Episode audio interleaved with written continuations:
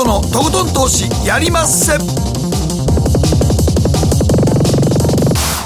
どうも皆さんこんばんは北野誠です。そして進行 MC の大橋ひろ子です。そして番組アシスタントはケリーアンです。はいよろしくお願いします今日はスタジオに予想会グローバルインベスターズインク松本英樹さんにお越しいただいています。こんばんは。はいこんばんは。どうぞよろしくお願いします。よろしくお願い。します今、はい。アメリカとの日本往復はもうほとんどしてないでしょもう少なくなりましたけどねねはいそれでもまあポツポツやってますね。うんはい。なんかあの日本も寒波で電力不足になるかもしれないなんていう危機がちょっと前にあったんですけどアメリカでもなんか大寒波が来てるみたいそうですね。なんですよね。このプレジデントデーの週末、えー連休だったんですけれどもね、この、えーこの前の土日月と、えーそこで、まあえー寒波に見舞われたと。しかも通常普通はそういうことに全く縁のないテキサスとかですね、アメリカ南部が、えーマイナスとか氷点下にななるまで気温が下がっちゃったと、いうことで、まあえーそれだけだったらよかったんですけれども、まあえーそこで電力需要が上がってですね、あのーまあ、計画停電を行ったということでいろんなところに影響が出たようですね。テキサスって普通は気温どんな感普通はじなんですか？15度より下がることはないでしょう多分。うん大体そんなもんでまああの基本的には夏の国常夏の国ジですから、よねまあそんなにむちゃくちゃ暑いわけではないですけども、基本的にはまあえー一年中冷房をかけるようなところですからね。多分暖房設備なんかがない家も多そうでしょうね。いんじゃないかな。そういう意味では。それなのに凍りついたということでということで。えーどんな影響が出たのかということを含めて今日はお話伺っていきたいと思います。えそして番組後半マーケットのリアルでは個人投資家大傍聴さんが2回目のご出演ということになり2ます、年ぶり近い1年半ぶりぐらいですかね。そうですね。コロナショック前のご出演でしたので、まあ、コロナ禍どのようにこうポートフォリオをチェンジされたのかって大変興味がありますので、はいこのあたりねじっくりと大傍聴さんのお話伺っていきたいと思います。そして今日の皆さんからのテーマは、えー花粉症引きこもごもということで、うん。松本さんは花粉症あるんですか、私はね全くないんです、全くないの？体大きいから。ガそういう問題ちゃケツもうそういう問題ちゃうね鼻の穴も大きいですよ。喉もあの声帯も広いしどっちかなんって言ったでですからね、なんかアレルギーって言われれば体大きいからほ久しぶりに面白いですね。バケツも大きいのかなと、容量も。そんなことないんですかね、そうですね。もうほとんどあのそういうのアレルギー反応って本当にカニ食べてジンマシンが出るぐらいで。あら。それは甲殻類アレルギー。甲殻類アレルギーがある、ね。花粉症に関しては全くないし他のものにもほとんどないんですけれどもね、エビは？エビもちょっとだね。ああやっぱり甲殻類ダメなんですね。カニダメやったら大体エビもダメですそうですよね今日は花粉症がテーマです、はい。花粉症引きこもごもどのように対処されているのか教えてください。番組の後半でご紹介をさせていただきます。ではこの後誠とひろ子の週間気になるニュースから早速スタートです。北野誠のとことん投資やりまっせ。この番組は良質な金融サービスをもっと使いやすくもっとリーズナブルに GMO クリック証券の提供でお送りします誠とひろ子の週刊気になるニュースでここからは誠とひろ子の週間気になるニュースです。今日一日のマーケットデータに加えまして、この一週間に起こった国内外の政治経済ニューストピックなどをピックアップしてまいります。さあ、先ほどアメリカの1月の小売売上高が出ました。え予想がプラス1.1%のところ、結果が5.3%ということで、えかなり小売売上高強かったですね。あー11、12とずっとマイナスでしたからね、はいまあ反動が出たということなんでしょうけれども、はいまあ、それでも大きいですね、5%。前回はマイナス0.7%でしたから、ものすごいこう売り上げが上がっているという数字が出てきましたよ、これでまたアメリカの株式市場はまあ非常に強い展開になるんでしょうか、ということですね。えーそして、まず日経平均価をお伝えしておきましょう。今日3日ぶりに反落となりました。175円56銭安、3万292円19銭で取引が終了しています。ただし、えー今日はですね、このインデックス日経平均は下がったのに、値上がり銘柄数、東証一部ですが、1145銘柄、値下がりが965ということで、上がった銘柄の方が多かったんですね。なぜでしょうか？そうやって違うのは。そうですね。だからその日経平均っていうのは245種あれ ?225 だった。225。いや、びっくりした。増えましたね。どこで20増えたんかな。計225やからね。だから、ファストリとか任天堂とか、あの、ソフトバンクの寄与度がすごい高いんですよ。そうですね。はい。その辺がバーッと上がると、他の株が全然上がってなくても、なんか上がっちゃうんで。はいうん、ということで。だから正しくはトピックスを見た方が。全銘柄なんでね、一応。はい、トピックスは、まあ、その東証の全銘柄のインデックスということで、うん、日経平均の方が高い、トピックスの方がそうでもないっていうんで、この NT 倍率っていうのがあるんですが、これがずっとね、高止まりということが言われ続けてきましたが、うん、さあ、これがちょっと解消されてくるのかどうかっていうところが、ここのポイントになってくるかと思います。うん、えそして、えー、アメリカの株式市場、ニューヨークダウ、昨日は64ドル35セント高、3万1522ドル75セントで取引引終了、えー、過去最高値を更新して終わっています。日経平均が3万円の大台に乗ったということで喜んでますけど、うん、それでも過去の最高値に全然及んでないんですよね。だからもう、経理なんかね、知らん時代ですからね。ね、私の中では高値ですよね、この3万円台は、私が生きている中では。あ生きている中で最高値なんですね、日経。だから意外と昔から株式やってる人たちは、この水準がすげえ高いと思ってしまうんだけど、今の若い子たちが入ってきた参入した相場では、それ知らんから、知らないとね。でなんかどんどん落ちていったことも知らんから、そうなったら別に何がっていう話なんですね、ね、昔はダウ平均って日経平均の3分の1ぐらいしか数値上ではなかったんですね。今や。今や。そうはいまあ、そのバブルを謳歌していた時代、やっぱ日本の企業は本当すごかったんですけど、うん、その時価総額トップ10、当時のトップ10、日本がほとんど占めてためてたからね、あの時は。ところが今、時価総額トップ10、ほとんどアメリカで中国が入るぐらいの感じ、だってね、日本の株価見てても、あの当時のわーってやった株価の感じで言ったら、その辺で残ってるのソニーぐらいですからね。そうなんですよね、今から20年ぐらい前やったらもう。うん。はい。まあ、これがね、あの大逆転していくのかどうかということなんですけれども、今のところ、まあ、日経平均、非常に3万円まで乗せてきているので、このまま上がっていくんでしょうか。うんただちょっとね、長期金利が上がってきたというところが注目のポイントになっています。うんね、はい、えー、10年債利回り1.3%台に乗せたということで、今、1.316%です。うん、そうな多分これ、小売売上良かったら、また上がるんでしょうね。はい、えーまあ、金利が上がると何が起きるのか、このあたりはこの後松本さんに解説いただきたいと思います。そして WTI 原油先物価格も60ドルの大台に乗せてきています。今、60ドル96セント。そして、冴えないのがゴールドですね、えー、金価格なんですが、1799ドルと1800ドルの大台を割り込んでしまったということなんですね。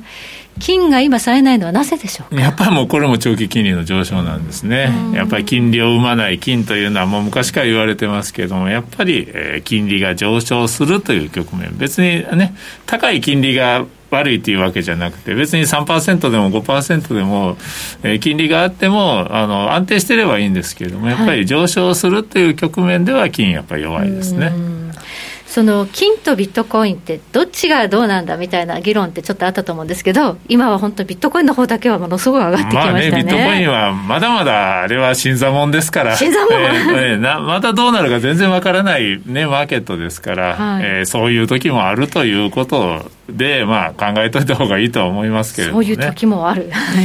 まあ、テスラが買ったとかいうことでね、はい、大変注目のビットコインですけれども、こちらは堅調に上昇を続けています。ではここからはケリーがこの1週間気になったニュースのピックアップです。はい。今回はですねちょっと個人的ニュースになるんですがあの実は知り合いのジュエラーその宝石とかは使ってる方にお話を聞いたところ天然のダイヤモンドってあの採掘がコロナの影響がこう結構出てると。去年からお話があったんですけど、はい、でも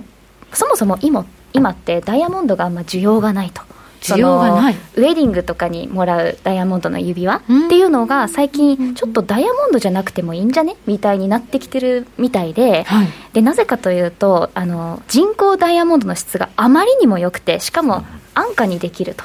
なのでもう本物じゃなくていいんじゃないかっっていうのと、あと私が最近知ったのがですね、あの半導体の基盤材料の一つとして使用されている物質があの炭化ケイ素で作られてるんですけどそれと同じものでできているあの人工の宝石モアサナイトというものがあってこれもダイヤモンドにすごいよく似たものなんですね、うん、でこれもやっぱりダイヤモンドよりは安価に手に入るってことでしかも品質もすごい高いクレアリティが高いの理由の一つが半導体に使われている材料なので、あのこう不純物がもう極限に少ないものなんですね、だからこれが人気が出てくるんじゃないかなっていうのが私の予想ではあるんですけど、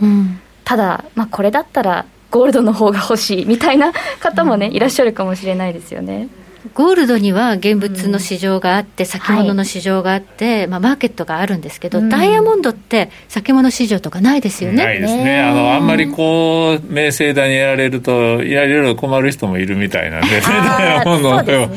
やっぱりあれはもう本当のお金持ちの資産保有の手段として使われている部分もあるので。価格のね、変動をこう、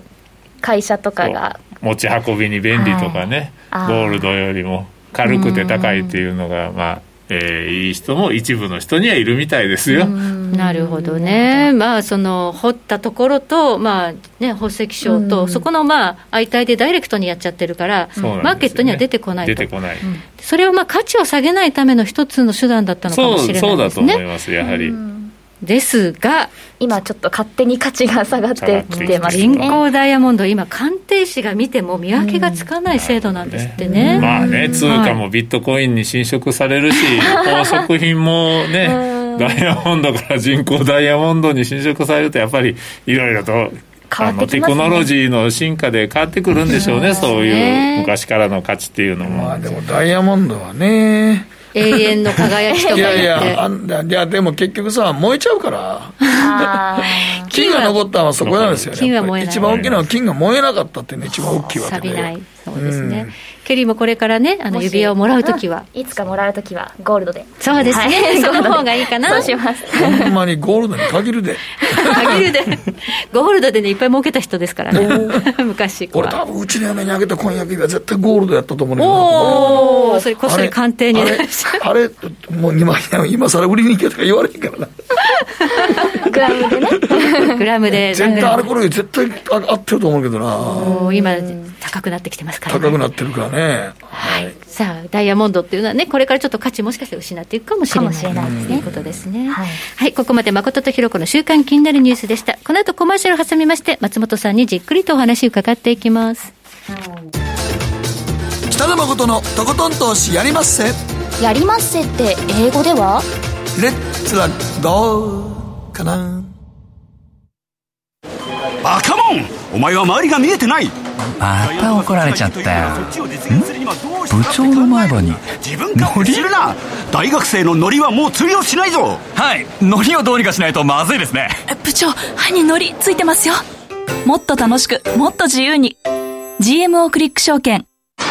ねえ先生好きって10回言って。それ10回クイズでしょいいから。じゃあ好き好き好き好き好き好き好き好き好き好き。僕も先生好き。え？もう。思わず笑みがこぼれる。株式 FX は GMO クリック証券。あらっしゃい。ご注文どうぞ。うんと大盛りラーメンにトッピングでチャーシューコーンメンマ海苔それに味玉白髪ネギね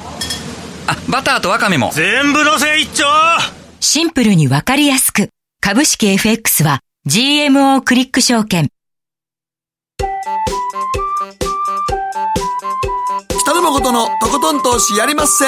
みんな集まる集まるよさて、ここからはマーケットフロントラインです。今日は輸送会グローバルインベスターズインク松本英樹さんにお話を伺っていきます。どうぞよろしくお願いいたします。はい、はい、今日のテーマです。原油も株価も高騰、じわり長期金利も上昇で、その先は？調整どうなんですかねっていうところですけれども、まあ、あのどっかであるとしたら、やっぱり長期金利の上昇っていうのがきっかけになる可能性は高いなと、まあ、そういうふうには思いますね考えたら、まあ、原油も60代まで来ましたからね。あっという間って言ったら、あっという間に戻しましたからね。まあ、それでもコロナの前のまあえー、水準からはまだもうちょっと低いところかなというところなんでね。うんこれ、去年マイナス40ドルまでいって、まあ、あれはちょっとね、まあ、システムの問題もいろいろあったんですが、そこからこう V 字でこう伸びてきて、これはなんでこんなに回復してきたんでしょうこれはやっぱりもうあのマイナス40ドルも含めてやっぱり需要面の材料に今まではずっと振り回されてきたんですね。でまあ、あのコロナでもうロックダウンになっちゃって需要が全くなくなったと、えー、いうことでこれは大変だということで、まあ、大暴落したんですけれども、まあ、そこから、えー、政府がやっぱり、えー、景気対策を打ち出し、えー、FRB あるいは、まあ、ECB も日銀も含めて、まあ、世界中の中銀が大規模な金融緩和を行いということで、まあえー、需要がじわじわと、まあえー、回復してきたと。でそこへここへ来てやっぱりワクチンが、えーまあ、開発されて接種が始まってということで、まあえー、ここから先まだ、えー、足元はねまだまだちょっと感染厳しいですけれども、まあ、春以降は、えー、ワクチンの効果も現れて経済活動も活発になって需要も回復してくるよとまあ、そういう期待で、えー、60ドルまで、えー、来たのは、まあ、これは、まあ、間違いないと思います。ですから、他の商品もね、えー、カッパーとか銅とか、はい、まあえー、農産物も含めて、やっぱり、そういうコロナの後のアフターコロナの需要の回復に対する期待っていうのは、ここまで押し上げられてきたっていうのは間違いないでしょうね。大豆とかトウモロコシとか、ね、銅とか、なんかコモディティ全般にちょっと上がってきましたね。そうですね。はい、ただまあ、原油の場合はちょっとここへ来て、また別の動きが出てきたなんでしょうか、えー、それは供給面の問題なんですね、はい、それも突発的ななんか供給面の問題、プロブレムという、そっちの方のね、えー、なんか供給不安が、はい、えー、出てきたと。生産の方の不安ですね。そうですね。はい、あの、それまでって言ったら、まあもちろん OPEC プラスっていうのはずっと大幅な減産やってますから、まあそれは需要が、まあ、減っちゃったから仕方ないんで、バランスを取るために生産を抑えましょうということでやってきたと。ただここへ来て、えー、先週の金曜日なんかに急に、えー、サウジの空港が、えーまあ、ドローンの攻撃を受けたイエメンの武装勢力にそういうニュースが出てきました、はい、そうしたら急にポンって1ドルぐらい上がっちゃったんですね、はい、これは今までなかったことで、やっぱりそれだけマーケットがそういう供給面の不安に反応しやすくなったのかなと。それまでは本当にもう、えー、供給が有り余って原油が有り余ってたんであんまり、えー、そういうも事件が起こってもあの関係ないやということで反応しなかったのがするようになってきた。2019年だかサウジの石油施設がドローンで攻撃されて、原油バーンと上がったこともありましたよね。ああいうことも多分、あの1年前っていうか、うん、コロナの真っ最中ではあんまり影響なかったような気はしますね。まあ、ただ、えー、そういうふうにあちょっとそういうものに反応するようになってきたのかなと思ったところへ、えー、ここへ来てテキサスの大寒波はい、これは、うん、ただ単に気温が低下しただけだったらよかったんですけど、やっぱり計画停電が行われて、大規模にまあ電気が止まっちゃったと、うん、で、エネルギー施設っていうのは、電気が止まると、もうどうしてもないんですよ、油田の生産はできない、ドリルが回らなくなるんで、掘ることができない、パイプラインもあれ、まあ、モーターをポンプで動かして、石油を送ってるんで、うん、えー、パイプラインも止まっちゃう、うん、製油所もまあほとんどのところが、まあ、電気がないと動かないですから製油所も止まっちゃうと。いうことで、エネルギー施設は全滅状態になるんですね、それでまあ、えー、全ての供給がまあ、えー、不足するぞということがあって、まあえー、週末の間に一気に60ドルまで上昇しちゃったということですね。ですからまああのここまではずっと需要の回復が相場の下支えだったんですけれどもまあ、ここ数日の急騰っていうのは明らかに供給不安だというふうに見ておいていいと思いますね。はい、これはその寒波が去って電気の供給が平常に戻ればその分の上昇っていうのは一旦は剥げ落ちる、まあ、ある程度は、まあえー、剥げ落ちると思います。ただ、まあ、あの電気が回復しても、まあ、あの生産っていうのはすぐにあの元に戻るわけじゃないんで一回ドリルが止まっちゃうとあのまた次に掘るときに少し時間がかかるので少し、まあ、影響は残るかもわからないですけれどもね。ただまあ、えー、ここへ来てみんなやっぱりそういうふうに、えー、やっぱり供給面に不安があればここから先はちょっとマーケット反応するぞということが分かっちゃったんで、結構これからは供給面の材料に敏感になるんじゃないかなと、まあ、それだけ足元の需給が、まあえー、逼迫してきて、在庫水準ももう、えー、今年の春には、えー、アメリカなんかでも、まあ、あるいは先進国では、過去5年平均の水準を下回るまでに在庫が下がるというふうに見られていますから、そうなると、もう、えー、今や、えーまあ、世界に石油は潤沢にあるわけじゃないんだ、どっちかというと、足らなくなってきていると、えー、いうことは、まあえー、大きなあの状況の変化だと思いますね。まあ、バイデン政権が誕生しまして、で世界が、ね、一気に再生可能エネルギーというところにね、舵を切るという、こういうニュースがあふれる中で原油が上がっていくって、なかなか面白いですよね。そうですね、まあ、あのそういうふうな再生可能エネルギーっていうのに、まあ、舵を切れば、まあ、まあ、とにかく原油に対するまあ需要っていうのは、それは伸び悩むことは伸び悩むんですけれども、うん、ただすぐに、えー、全部が全部再生可能のエネルギーになるわけではないと。まあ、それもやっぱり、えー、今回の、まあ、エネルギー、えー、寒波による停電とかですね、エネルギー危機という中で、まあ、えー、原油の上昇が表してるんじゃないですかね。やっぱり、えー、化石燃料原油がなければ経済まだ回っていかなくなるんだということを改めて示したんだと思いますね。だから本当電気自動車とか乖離懐疑的やね俺は、うん、全部の電気自動車もし本当に計画通りにやったときにその電気を賄えるほどの供給っていうのはどうするんだって問題になってるらしいですよ。そりゃそうやろ、うん、みんなが電気になったらそれはもう足らなくなる、ね、足らなくなるって言われてそうなんよね。だから電気自動車電気自動車。日本がねハイブリッドって言ってね、両方やるじゃないですか。うんあれは分かんないけど、全部電気自動車になった時そんな電力賄えんの？やるのっていう、そそれで風力発電とか太陽光発電で賄えると思う？今回、テキサスで風力のあの羽凍っちゃったらしいですよ。うん、なんか回ってると凍らないような気もするんだけど、ね、どやっぱそれでも凍っちゃったんでしょうね。それかあまりにもあの風が強すぎて、一回止まったのか、何なのかあれですけど。だから僕はだからトヨタのやってるハイブリッドなんかはまだ理解できんねんけど、この間もちょっとし、ね、日本が雪を思いっきり降った時に、はい、もう電気自動車、雪の中で止まったらもう終わりやから、どうしようもない。そうですよね。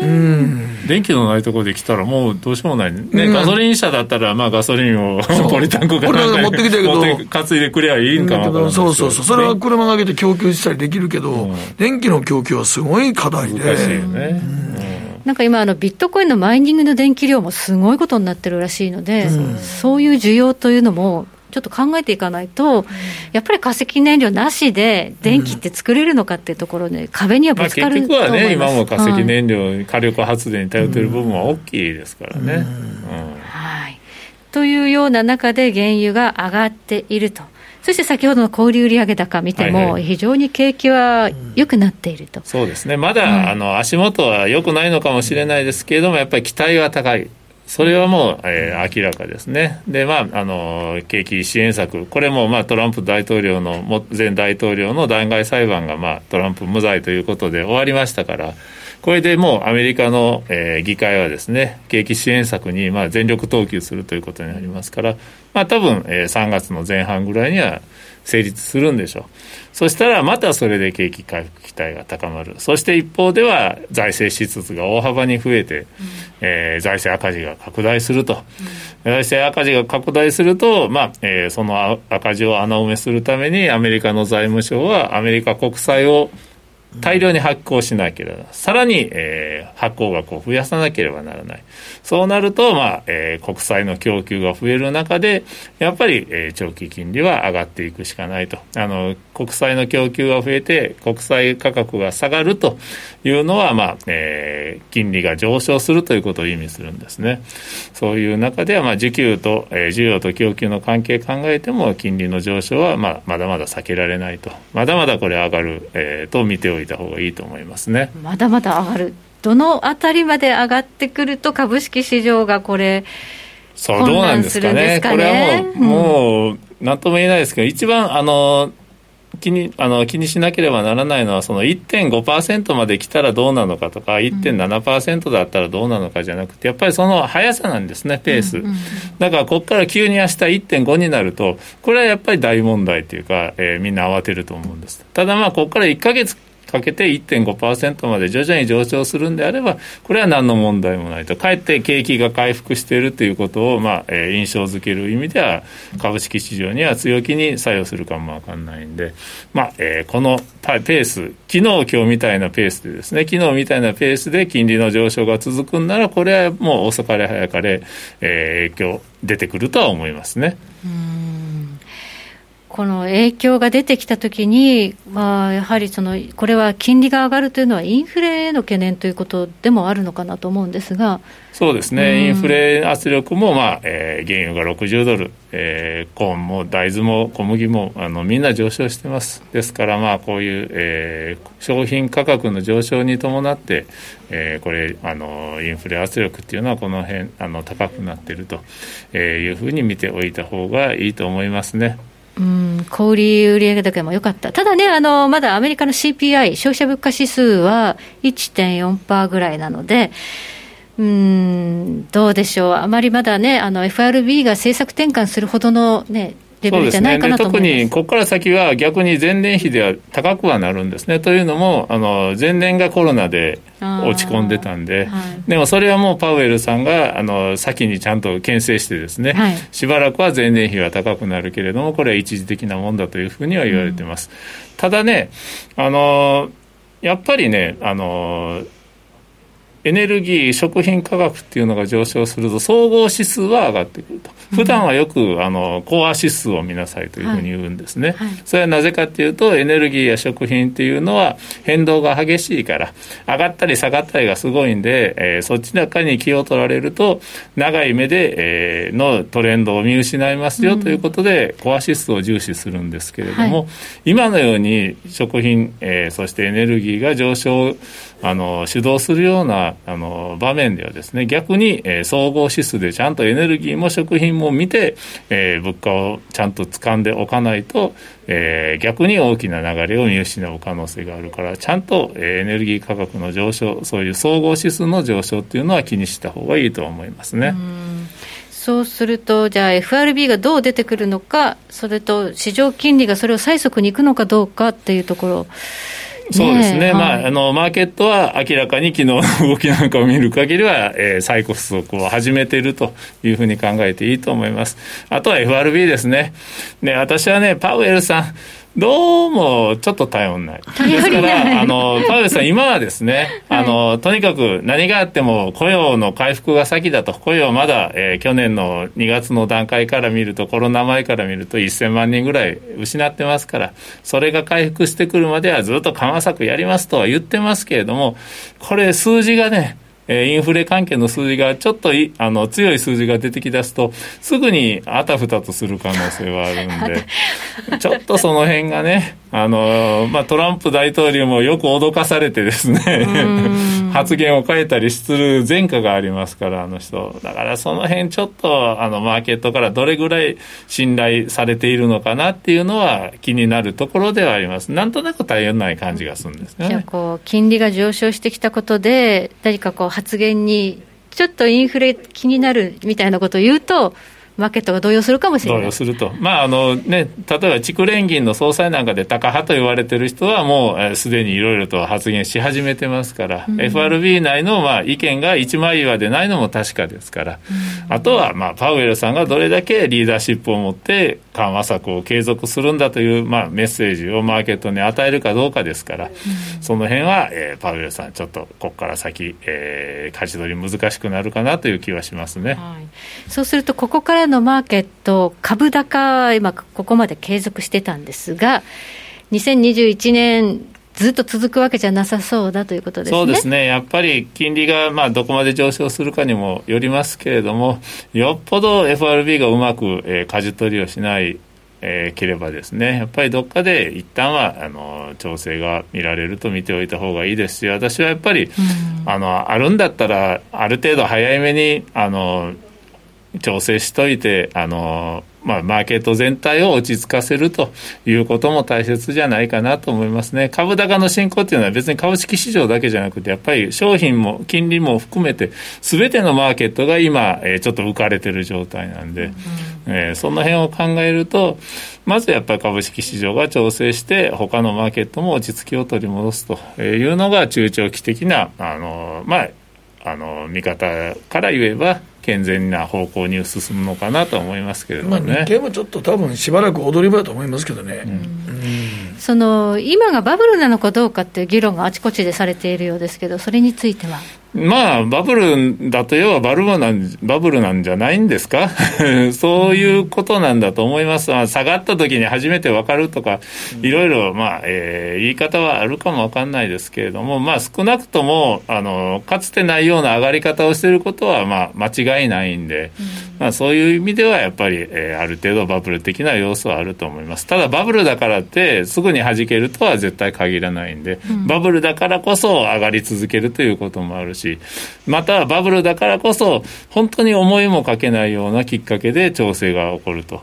ね、この前のそのゲームストップ株なんかをめぐる混乱なんかもですね、あんなこと誰も想定してなかったのに、あれで意外に、えー、もろく株式は、えー、下がっちゃいましたから。ただあれはまあ顧問的なゲームストップの問題がそれほど大したことじゃなかったので、またすぐに復活しましたけれども、もっとまあ根本的な問題、えー、金利の上昇とかそういうのをきっかけに下がることがあれば、やっぱり調整も深くなると思いますから、まあやっぱり、えー、ここから先は注意を払うべきだなとは思いますね。別に、はい、あの、全面的に降りる必要はないとは思いますけれども、やっぱり、あの、乗っかっても警戒をまあ、怠らないという姿勢は大切だと思いますね、はい、今はもう株式市場に資金が取られてしまって、ゴールドが冴えないんですが、はい、株が急落するというような相場になったときに、ゴールドはどう動きますか？それはね、非常に微妙なところですけれども、はい、あのまあ、今の状況であれば、ゴールドにまた資金が戻ってくる可能性はあるとは思います。うん、ただ、まあ、金利の上昇っていう、その、もう一個の悪い、まあえ、ゴールにとって悪い材料があるので、その辺が難しいところですけれども、まあ、株価の急落の度合いにもよると思いますね。やっぱりマーケットが本当にびっくりしてですね、え、株式市場から、まあ、資金を引き上げろということになれば、例えば為替もやっぱりドル安に触れると思います。アメリカ株から資金が出るということは、やっぱりドル資金が売られるということになりますから、アメリカから資金が出るということになりますから、そうなると、ま、ドル安の、えー、進行っていうのは、ゴールドにとってやっぱりプラスに作用しますから、そういう意味では、まあ、ゴールドにとっては、どうですかね、やっぱり株価が結構みんながびっくりするぐらいのスピードで下がらないと、ちょっとそういうふうにはならないかもわかんないですけれども、そうなれば急に安全資産としての需要とかですね、うん、えー、ドル安を受けた買いっていうのが入ってくることは十分にあると思いますね。うんテスラがビットコイン買ったっていうんでね、センセーショナルに報じられましたが、同時に金地金と金 ETF も組み入れていくって発表してるんですよね。うん、あのね でもビットコインはテスラの一社の動きだけで、あれだけ動きましたけど、やっぱりゴールドはそこまで、あの、まあ、あの、ちっちゃい市場じゃないんですね。だからテスラが一社が買うと言っても動かないこれは当たりあ、ある意味当たり前だし、それが健全なマーケットだと思うんですね。それより中国買ってる方が動くでしょ。うん、やっぱり、あの、ね、国が買ってる方が動く。一社のね、資金力はやっぱり限られてるんで。うん、そういう意味じゃ、まあ、ゴールドはそれなりにちゃんとしたマーケットだなと、私の、その、まあ、個人的な感想で言うと、ビットコインはテスラが買ったら上がるということは、テスラが売ったら下がるんだということになるんで、うん、まあ、危なっかしいといえば危なっかしいんですね。たただまだゴールあのビットコインは若い市場なんで、うん、それぐらいのことをこなしながらどんどんどんどんこれから成長していくマーケットですから、うん、それはそれでいいとは思うんですけれども、うん、ゴールドがテスラが買うといったわけで上がってもらったらちょっと困りますよ、ね、どっちかっていうと。でもそれがあの示唆することというのは、そうなんですね、テスラはあの現金じゃないものを選ぶっていうことを言ってるわけですよね。そうなんですよね。うん。まあ、だからそういう意味で言うと、まあ、やっぱり、えー、そういう現金じゃない資産として何を選ぶのかっていうところで、今はゴールドはちょっと、あの、敬遠されているのかなと、その敬遠されている理由っていうのは、やっぱり金利の上昇が今、続いているということです。だからまず金利の動向が落ち着いてもらわないと、そこが、まあえー、ゴールドは一番の、まあ、ポイントだと思いますね。金利が落ち着けば、それが2%で落ち着いても5%で落ち着いても、またゴールドには、まあえー、買いの妙味が出てくると思うんですけれども、今のようにずっと上昇が続いている中では、えー、ちょっとしんどい状況が続くかなと思いますね上昇のトレンドっていうのを嫌気してるわけですね。すねえー、はい、今年はやはりこの金利の上昇というところが大注目ということですね。すねやっぱりあのどこまで上昇するか、どれぐらいのペースで上昇するかというのは常に、えー、見ておく必要があると思いますね。はい、ありがとうございました。松本英樹さんに伺いました。どうもありがとうございました。はい誠のとことん投資やりまっせ。みんな集まれ。行かしていただきます。GMO クリック証券の CFD では日本225や米国30など世界各国の主要な株価指数原油や金などの商品レバレッジ ETF リート ETF 外国株など世界中の金融資産を買いからも売りからも手数料無料で手軽に取引することができます。今まで気になっていた世界中のあの指数、あの銘柄、あの商品に投資ができます。パソコンからスマートフォンまで高性能なトレードツールも魅力。CFD も GMO クリック証券。GMO クリック証券株式会社は関東財務局長金賞第77号の金融商品取引業者です。当社取扱いの金融商品の取引にあたっては価格変動などの理由により投資元本を超える損失が発生することがあります。お取引をする際は、当社のホームページや契約締結前交付書面にて、手数料などの諸経費及びリスクについて十分ご確認ください。北野誠のとことん投資やりまっせ。もう寝る暇ないわ。なのに肌ツヤツヤ、ツヤツヤ、ツヤツヤ。マーケットのリアルということでございまして、今日は個人投資家、ちょっと顔出し NG ですが、大傍聴さんです。お久しぶりでございます。よろしくお願いします。さんはお久しぶりです。よろしくお願いします。前回2019年9月4日ですから、はい。それからまあ考えたらコロナのことがあったりとかして、はい、結構バタバタした相場の時期になったんですけど、どんなトレードでした？はい、まあ、コロナではマイナス30%ぐらい食らいまして、はい、まあ、基本的にはフルポジという形でずっと持ってるスタイルなんですけど、はいはい、コロナの時だけはちょっとあの金融危機になりそうだったんで、一旦ちょっと現金をピークで50%まで増やすという、ちょっと異常事態でしたね。うん、はい。ちょっとだから一時的にちょっと撤退したってことですね、そうまあそうですね、半分撤退したという形ですね。うん、で、それからまたもう一度、やり直しって感じで、いつ頃からまた再開したんですか、えー、大体3月末ぐらいから徐々にという感じで、早い。早いですね、早かったですね、えー、それで5月ぐらいにまたフルポジに戻ったという、なるほど。初めはその現金よりましという感じで、あの安定していて、コロナがそれほど警備で割安なものということで、まあ、NTT のような高配当で割安なものとか、うん、そこら辺をポツポツと拾いながらとその後はウィズコロナばっかり上がるんでそういったものを物色してましたね。じゃあやっぱりその1回キャッシュにして買う銘柄は少しいろいろ変わってきたわけですね。そうですね。買えざるを得なかったっていうまあそうですね、うん、えー、あの一応相場をいろいろ見て、割安なものより PR が高いグロース系ばっかり上がるもんですから、うん、まあ、そういったものに乗っていったっていう感じですね、はい、いつもどっちかっていうとあのあの小型株の成長系なんですか、はい、狙っておられるのは、えー、小型株、大体時価総額100億円前後ぐらいですかね。うん、えー。うん、まあちょっと機関投資家が入ってこれな来れるか来れないかってそういう感じですかね。えー流動性もじゃああまりこう大きくないようなところがありますよね。そうですね。うん、まあそういったものを細かく分散して買っていくと。でいつも銘柄選びはどうされてるんですか、はい、銘柄選びはですね、まあいろいろツイッターとかあの株仲間の話とか、うん、あとは上がってるやつのまあ、同業他社とかですね。あとはまあそういったものの、まあ、セクターで見てちょっと割安で良さそうなものを探すとか、まあ、そういった感じですね。今なんか上がるタイプが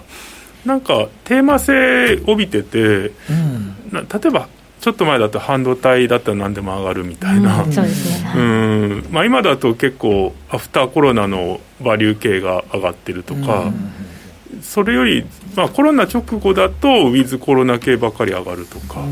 なんかだからそれにとりあえず乗ろうと。で乗れまあもう乗ってもうピカピカのものはちょっと私買えないんでその中で出遅れのものがないかっていうのを探したりしてますね。ピカピカのものというのはやはりその PER がもうかなりそうですね。大きくなってるえーいや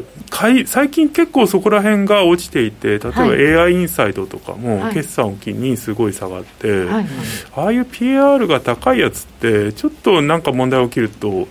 ドドドッともう2割3割普通に下がっちゃうんで。落ち方が結構大きいですよね、ええそうなんですよね、はい。でバリュー株と違ってその、は下値目処がどこにあるのか分かんないですよね、ええ。まあ P、バリュー株だと例えば PR10 倍だからもう割安だろうとか、うん。PBR1 倍だからこれはもういいだろうとか、配当利回りがとか、なんか下値目処が立ちそうなもんですけど、グロースはまた成長再成長するぞっていうところを見せてくれない限りもちょっと変われなくなっちゃうんで、一回落ちると次に上がるのに相当時間かかりそうですよね。ええだからそういったリスクあるんでまあやっぱりフォローがめん大変で面倒くさいんですよね。ええそうですちょっと半導体とかもどうしてもやっぱりシクリカルなあの、うん業績推移なんでそこら辺であのフォローが必要でできればフォローしなくてもいいあのもう業績が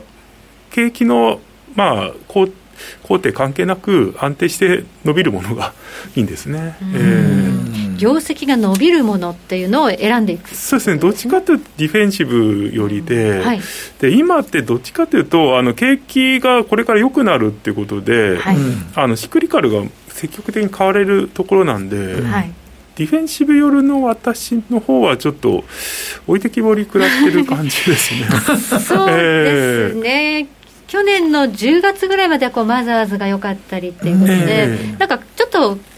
景色変わった感じありますそうねです。あの大体10月半ばぐらいにマザーズピーク打って、そこからはい。一気に大型株中心の日経平均がすごく強いうん。相場になりましたね。はい。まあ、それの牽引が半導体だとは思うんですけど、はい。ま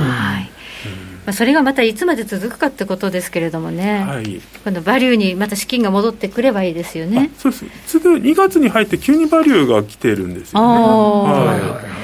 2月になってバリューに来たって、じゃあ結構資金循環してる感じですね。そうですね、ん。もう特にまだ全然決算は良くなってないんですけど、はい。とにかくなんか空売りの買い戻しなのか、例えば青山商事とかがすごい上がってるんですね。青山商事っていうのはスーツ？そうです、スーツだから、まあね、リモートワーク、あの在宅勤務、だからスーツいらないだろうってことで、売られてた銘柄なんですけど、メタメタに売られましたよね。えーまあ、大体400円ぐらいまでいって、そこから700円ぐらいに回復してますね。これは踏み上げもちょっとあったかな？そうですね、まあ、あまあちょっと売られすぎたんでしょうけどね。そうですね、うん、あとは、まあ、あの空きテナントに、てあの別の業種の店を入れるとかですね、はい。まあ、そういったあの新しい展開が期待できる動きが出てきまして、スーツ以外のこともされると、そうですね、えーまあ、結構クオリティな店もいっぱいあるんで、そこに、まあ、入りたいところがいっぱいあるんじゃないかなと思いますね、まあ、不動産投資的な。えそういうとこ見てたりするんですね。事業モデルがね、もうダメだと思ってたところが、やっぱり少しこういろいろ戦略を変えてくるというところを見逃さずに入っていくわけですね。えーそこら辺ってやっぱり割安でエントリーできるいいタイミングだと思うんですよね。だいぶ売られましたね、PBR0. 点えーそうですね。上がってこれなんで、まあ、もっと PPR0.1 とかそのぐらいかもしれないですね。0.1とんでもないところまで売られましたね。すごかったですね。いやもうそれは本当にコロナ禍で一番売られた銘柄にに近いぐらいですよね。そうですね、まあ、需要もなくなる店に来ないっていうこことで、うん、そうですよね、で店舗あるからそのコストも相当かかるってことですよね。あとは最近はあのなんかスーツ型の作業着というかあの洗えてもうまあ、ジャージみたいに着れる。カジュアルになってあ,、えー、ありますね。それ発表してましたね、えー、それが各社から発売されて結構まあ評判いいみたいですね。リモートで、ズームとかで出る分にはまあバレないというか。着心地がいいけどちゃんとしてるみたいな、えー、でもここまで下がったらこの会社やばいからちょっとつ潰れんじゃねえかとかいう不安なかったんですか？一応財務見てそこまでは追い込まれてないかなと。ああ財務を見て、まあ、飲食系はやばいところあるんですけど、まあ青山商事はまだまああのあとはあの緊急事態宣言の時はさすがにひどいですけど、うん、それ以外は、まあ、赤字にならない程度には売れてたんで、うん、潰れるまではいかないかなと。思いましたね。で今ちょっとチャート的にはねあのものすごい400円台から700円台までって結構そうですよ。400円台から700円台戻ってますからね、うん、だけど長いチャート見ると全然こんなぴょこぴょこってね。あのコロナより前からずっと下がってるんですよ。ずっと下がってる。だからこれを選んだっていうのはすごいなと思って、ね、なかなかすごい着眼点ですよね。ねだから売られすぎたものの見直し買いというのが一つの、ね、戦略でもあると、うそうですね、まあ、だから大体そういうずっと下がってるやつを見てて、なんか底打ちしてある程度上がってきたところに乗っていくって方がいいかなと、下がってる時はやっぱりさすがに入らないですね、えー、あの下げ途中は本当に難しいですね、うん、そうですよね。どこがそこかわからないですよね。わかんないんですだからしばらくチャート見ててずっともうさであここからは下がらんなと。400円台が下がらんなというのを確認してからしか買出をしないですよね。そうですね。まあ実際に600円ぐらいで買いましたけど、まあ400から600まで反発してそれで維持できてるんで、これは強いだろうなと。で、まあ周りも結構アフターコロナ系のバリュー株が上がってるのが増えてきたんで、まあ、例えば自動車部品株とか、飲食系とか、まあでゲームストップで空売りがやられたっていうのがあったんで、まあ、空売り税が一斉にまあ逃げ出して、うん、あの踏み上げ相場になってるのかもしれないなっていう。そういうもしかしたら、えー、そういうことも考えて、もしかしてこれの流れは続くのかもしれないと。思ったんですね、でもいつもこんだけたくさんの銘柄を今ちょっとちょっと映せませんけども、はい、資料としてもらいましたが、ええ、結構これ入れ替えてはるんですか？えー、あのー、最近はですね、なんか相場の展開が早いので、それにちょっとでも合わせようかなと思って調整してますね、えー、じゃ割にこの、ね、数百っていう銘柄をね管理してますけど、はい。割に入れ替えを頻繁にやるそうですね、まあ、最近はちょっと情報通信とかソフトウェアが、まあさすがに10月までずっと上げ続けたっていうのもあり、はい、まああんまり調子悪いんでそこら辺を売って、はいうん最近はちょっとまあバイデン大統領ってことで、はい、ちょっとバイオマスとか、はい、あのゴミ焼却炉とかやってるところを買ってますね、はい、再生可能エネルギーの分野ですね。すね。えー、やっぱいろいろ考えて、バイオマス発電って、まあ、燃やせば発電するし、火力発電みたいに、まあ、調整もできるんで、いいんじゃないかなと。太陽光ってやっぱりあの天気によって発電そうですよね。変わるじゃないですか。はい、でやっぱ風力とかもどまあ、どこにでもやっていいってわけじゃないし、うん、あのまあ漁業とか、あとまあ鳥とかですね。いろいろ環境破壊とかもあるんで。でバイオマスってそういった問題がなく、はい、とにかくバイオマス作って燃やせば発電できて、はい、まあこれはまあとりあえず今金余りなんで、はい、バイオマスをとりあえず作ろうっていう動きになるかなと思ったんですね。バイオマスの、まあ、焼却炉ですね、はい、それを作るような動きがちょっと出てきてる。で、ね、えー、でまあ林業とかも今すごい衰退して困ってるので、ね、まあ、そこで林業の人たちと組んでその木材の使えない部分をバイオマスで再利用すると。うんまあ、エコですよね、そういう意味ではね、無駄がない。えーはい。だからそこら辺で火力発電でその排出の CO2 に例えば課税するとかなんかそういうコストがかかることになると、はい、相対的に CO2 がまああのまあまあなんて言いますか。あまり排出しない発電に対してのコスト優位性が増すんじゃないかなと思うんですね。あとはまあゴミ焼却で発電とか、はい、あと下水のでを燃やして発電とか。そういうのもあるんですね、まあ、そういった廃棄物で捨てるしかなかったようなものを燃やすことで発電したりとかですね、こういうエコな技術って日本って意外とすごい強くて、うん、なんか海外だともっとエコ頑張ろうって言ってる割に日本ってちゃんとしてますよね。そうなんですよ、うん、えー、でこの技術って昔からあったんですけど、うん、おそらくコストの面でアバズにあの、まあ、放置されてたというか、うん。なかなか導入難しかったと思うんですけどそのやっぱ CO2 のコストに対して意識が強くなると、はい、そういったことでよりエネルギーを再活用しようと、はい、そういった動きになるんじゃないかなと。思うのとあとはあのゴミ焼却炉って結構老朽化していて、はい、もう更新しなきゃいけないんだけど、なかなか予算がないのかその後回しにされてたんですよ。今までえー、で自治体結構今それでコロナ禍で自治体の予算がおそらく出やすくなってると思うんですね。はい、まあ金融緩和とかもあり、はい、で自治体の発注が増えてるのかそこら辺をやってるまあ拓磨とかの受注残がすごい増えてるんですね。伸びてるんですね。えー、受注も増えてるし、受注残も増えてると。だから、ゴミ焼却炉の更新がこれから進むんじゃないかなって思うん。ですよ確かにその太陽光は日が照ってないとダメとか、風力でもテキサスで凍っちゃったとか、いろいろこう災害に弱いエネルギーってありますけど、ね、燃やすんだったら日本は災害多いけど、うん、なんとかなりそうですよね。そうですね。まあ、あとは災害が起きると、また、うん、あの、いろんなゴミが増えるから、あえて燃やすものが、うん、崩れたりして、そのエネルギーになる、ね、えー、結構あれ燃やさないと、災、まあ、あの、復興の妨げになりますので、うん、えーこのね新しい焼却炉の技術ってその CO2 出さない技術とか相当ありますからね、うん、そうですね、はい。うん、まあ、それのモデルとして、はい、あの今治まあ、愛媛の今治にあるバリクリーンっていうですね、焼却炉がまあ非常にあの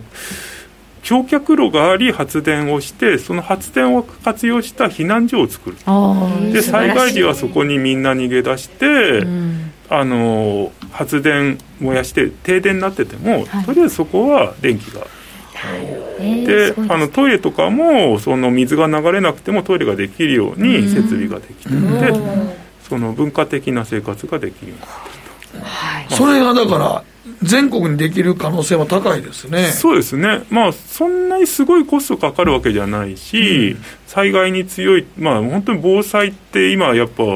人命関わってはますし、うん、まあ、避難所のその生活環境って、やっぱ、まあ、改善したいっていう意識はあるでしょうし。うん、まあ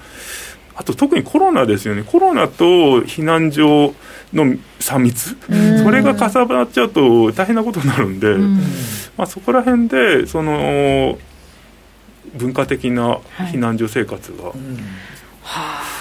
いろいろこうストーリーが広がっていきますよね。そうですね。うん、はい、本当にね、バイデン大統領になって、はい、特に優しい投資が必要とされてるんじゃないかなと。うん、まあ ESG とか SDGs とかもありますけどね。最近言われ出してますもんね、えーはい、優しさでは例えば障害者支援とかですね、はい、そこら辺もこれからも進んでいくんじゃないかなと思いますね、